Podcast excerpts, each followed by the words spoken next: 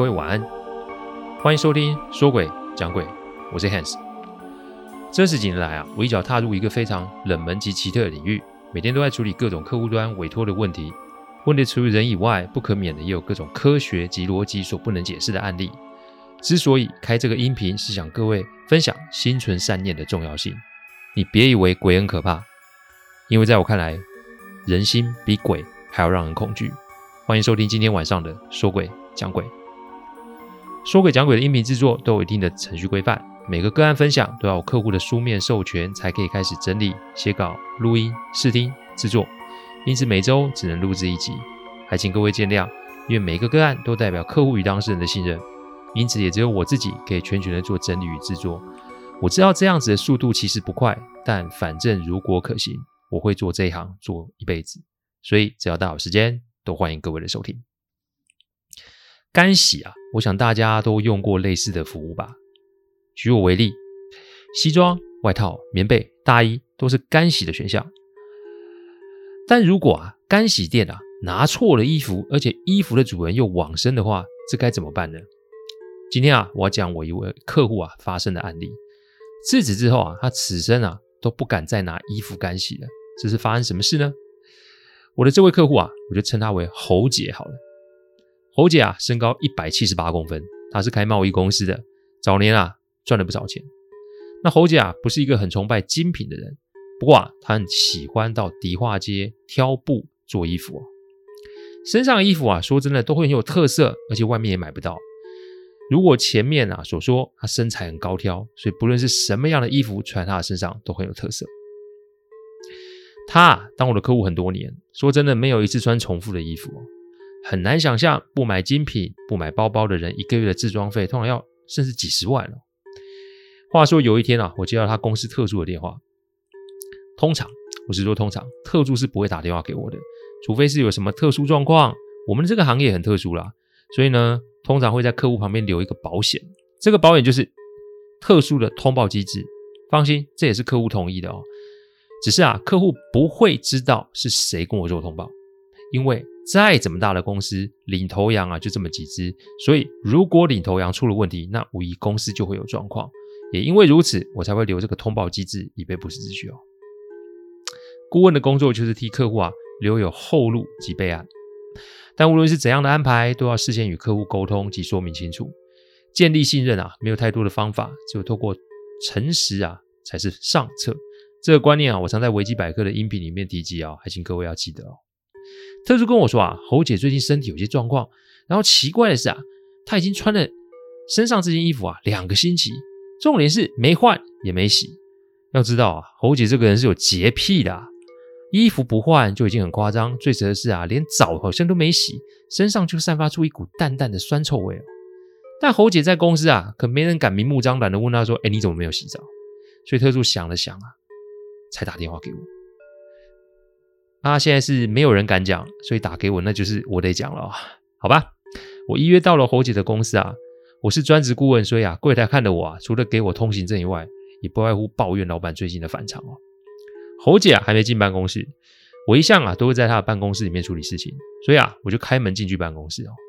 一进门，我就闻到了一股非常让人不舒服的味道，感觉好像是嗯，衣服很久没有洗的霉味哦。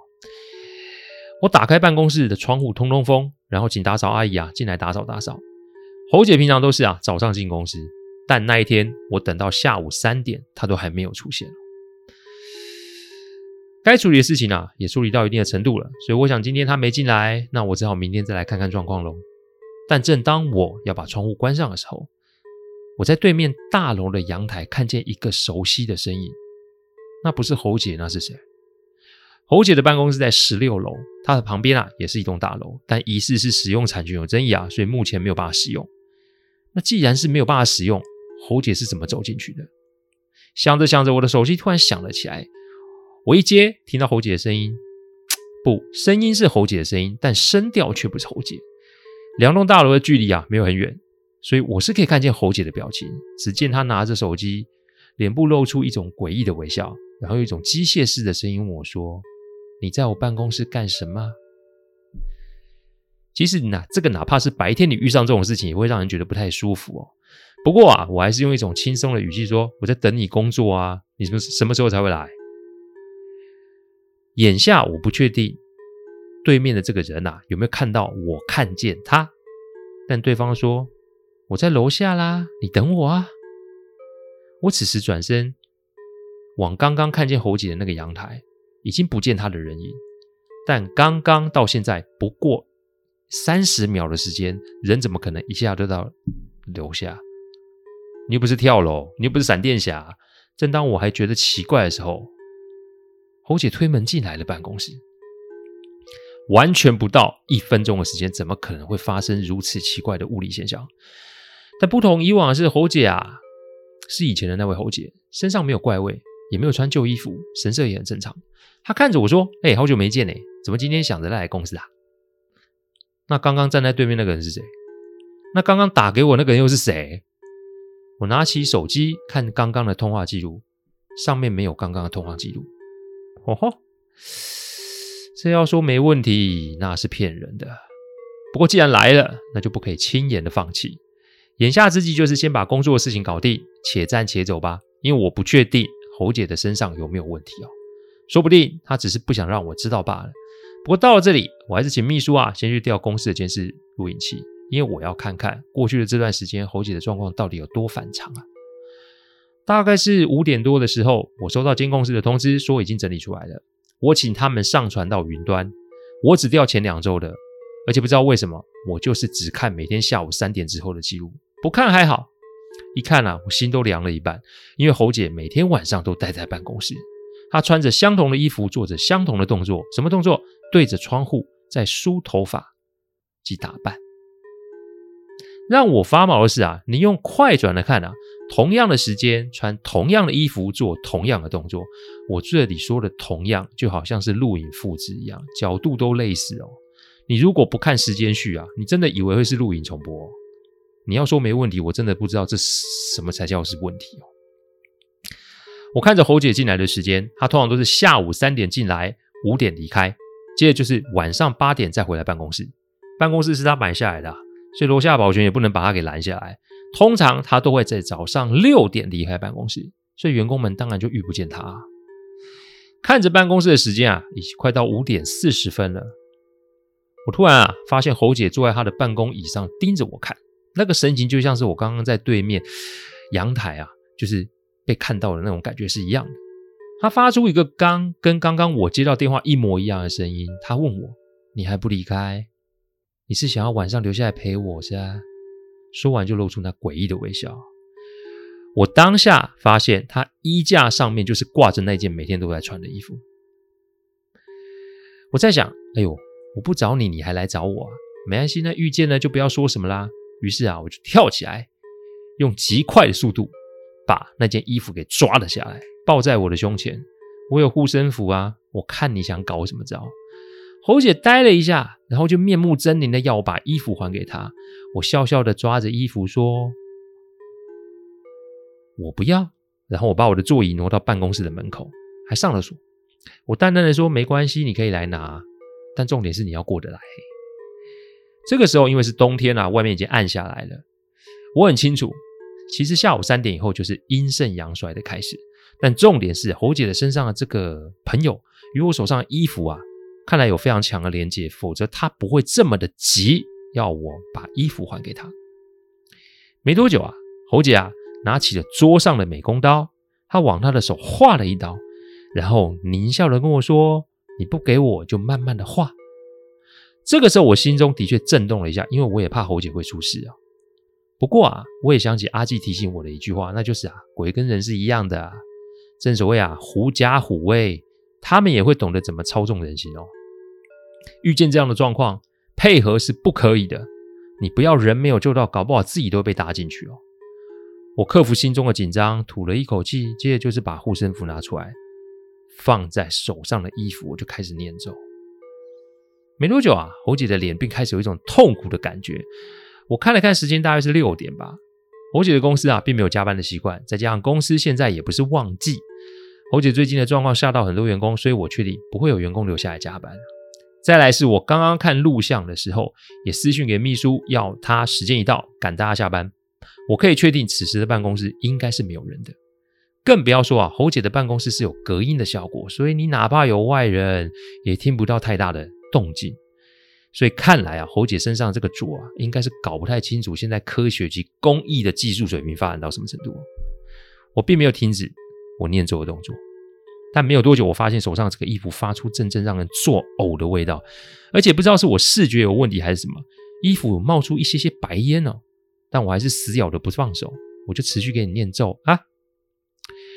这个状况啊，我们持续了一个小时哦。由于我的护身符在身上，所以这个。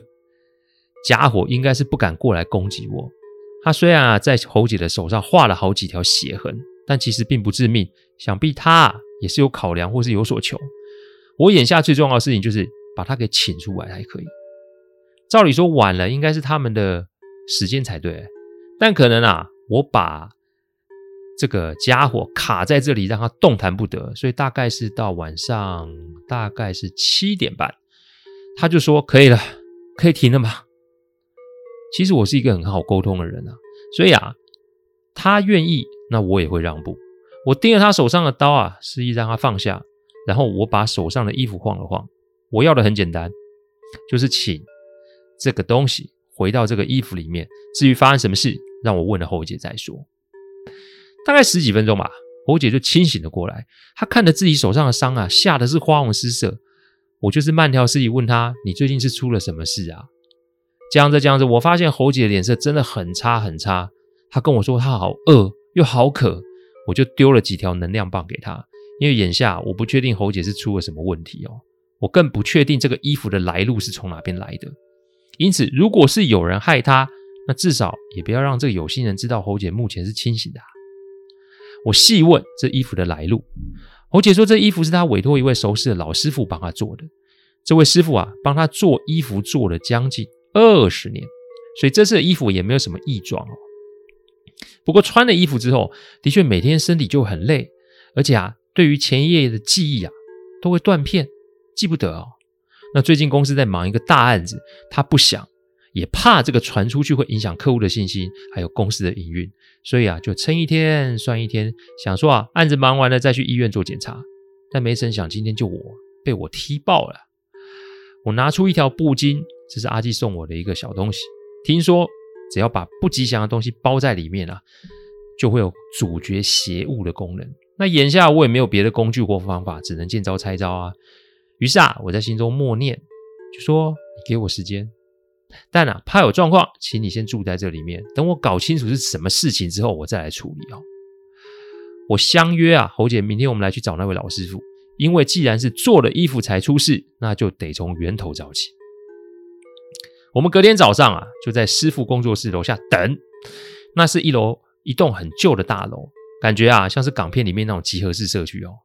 我们盯着师傅啊从我们的眼前经过上楼。这位师傅啊，多年来都是要先预约才可以上门定制衣服哦。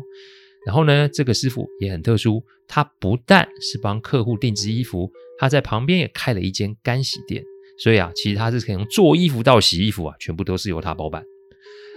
那他呢，也只接熟客介绍的客人，因此他的工作室啊，平常不会有很多人走动。所以当侯姐推开工作室大门的时候啊，那位师傅啊，看到侯姐脸上满是惊讶。嗯，看到老客户有必要这么的惊讶吗？我不觉得那是惊讶，我觉得那是心虚哦。侯姐没了往日的和善，瞪着老师傅说：“你是不是做了什么事啊？我这二十几年来没有亏待你哦。”你为什么要害我呢？老师傅啊，发抖的说啊，其实啊，这个幕后主谋啊，是侯姐家的人。那个时候啊，我才知道侯姐啊，算是大户人家的小孩，父亲走了，兄弟姐妹都各怀鬼胎。侯姐啊，从头到尾都主张啊，这个钱要由母亲掌管，以后怎么分，等母亲过了过世了再说。但这个话无疑是让他的其他的兄弟姐妹不是滋味，纷纷都以为侯姐是想要霸占家中的产业。那侯姐的身家也算不差啊，她不缺钱啊，再加上个性啊强悍的很，所以兄弟姐妹们啊是敢怒不敢言哦。于是啊，才会有侯姐的家人找上门。老师傅有个女儿，先天肾不好，所以一直都在排队等着要换肾。这个侯姐不是没有想过办法，但无奈喽，这个嘛就是要照牌嘛，所以呢一直都在等待。这样子做，才让侯姐的亲弟弟找到了破口！他带了块布料来说，放在老师傅这里，就说啊，这个衣服啊要做三件，要做三套。也就是说呢，等到侯姐要做新装的时候，让老师傅做个推荐，然后呢做完之后一次做三件。OK，那做完三件之后呢，衣服呢其实并没有先让侯姐看过，反而是交给侯姐的弟弟。那他并不知道侯姐的弟弟做了什么，带回这三件衣服之后呢，他就交代老师傅，反正呢，衣服就给侯姐，但是每次侯姐呢，如果有拿回来的话，就是怎么样，就是帮他干洗，就换另外一件，再换另外一件，然后洗干净的那一件呢，又要交给侯姐的弟弟，让侯姐的弟弟拿到不知名的地方去做什么，反正就是以此类推，怎么做。我并没有兴趣知道这布料怎么来的，我只淡淡的跟老师傅说啊，师傅啊，凡事都有因果的，害人的因你种下，那这个果就要由你或是你女儿或是侯姐的家人来承担啊。人在做，天在看，这不是随口乱讲的。姑且不说布里面的那个会不会秋后算账，光是做这种伤天害理的事啊，你就会有果报了。我讲到这里，我真心劝各位要心存善念哦，绝对不可以有害人之心，因为不是不报，只是时机未到。这句话可是真的哦。我知道侯姐啊是一个外表强悍、内心柔软的人，她现在一定很伤心。我拍了拍她，我说：“凡事都有定数了，我要是你的话，我就会放下这些事。师傅啊，也是有他的苦衷，他啊，要不是为了他女儿换肾啊。”他一定不会做这种事，放下才是了结这段事情的方法。至于有没有报应，我们就等着看。你别忘了，眼下还有更重要的事情要去做。侯姐擦了擦眼睛啊，向我点点头。她还是请老师傅啊，就当做没事发生。而呢，那套原来的衣服呢，则是让我送去了庙里，做了一些处理，然后用一个无名氏的牌位把它给供起来。衣服呢，就是火化掉了。事情结束了吗？其实还没有，因为接下来啊，侯姐的兄弟姐妹家中纷纷出了一些状况，有的是车祸，有的是官司，而侯姐那个小弟则是从楼梯滚下来，终身半身，终身啊半身不遂哦。而那位师傅啊，则是在几年后啊被诊断出了癌症末期哦，没几个月就离开人世了。但巧的是，他的女儿啊，在侯姐的努力下，又有了换肾的机会。这一来一往，只能说是巧合的话，我想各位听众应该也不会相信吧。侯姐啊，现在已经六十好几喽，她还是每隔一段时间就去做衣服，只不过现在的衣服啊，是由老师傅的女儿来接手，这是缘分，也是一种福分。只是衣服做完，她就带回来，为什么？她情愿自己处理，也不敢再让人去做干洗了。我常说啊，术可以学。但心难求，一颗善良正直的心，才是行走在人世间的不二法门哦。心善会比任何的符咒来得有效，心恶，哪怕你住在庙里，也难逃老天的制裁哦。谢谢大家赏光，听完后请喝杯温开水再去休息。我讲的不是什么乡野奇谈，我讲的都是真实发生的案例。最希望是劝大家心存善念，祝各位有个好梦。我们下周再来说鬼讲鬼。各位，晚安。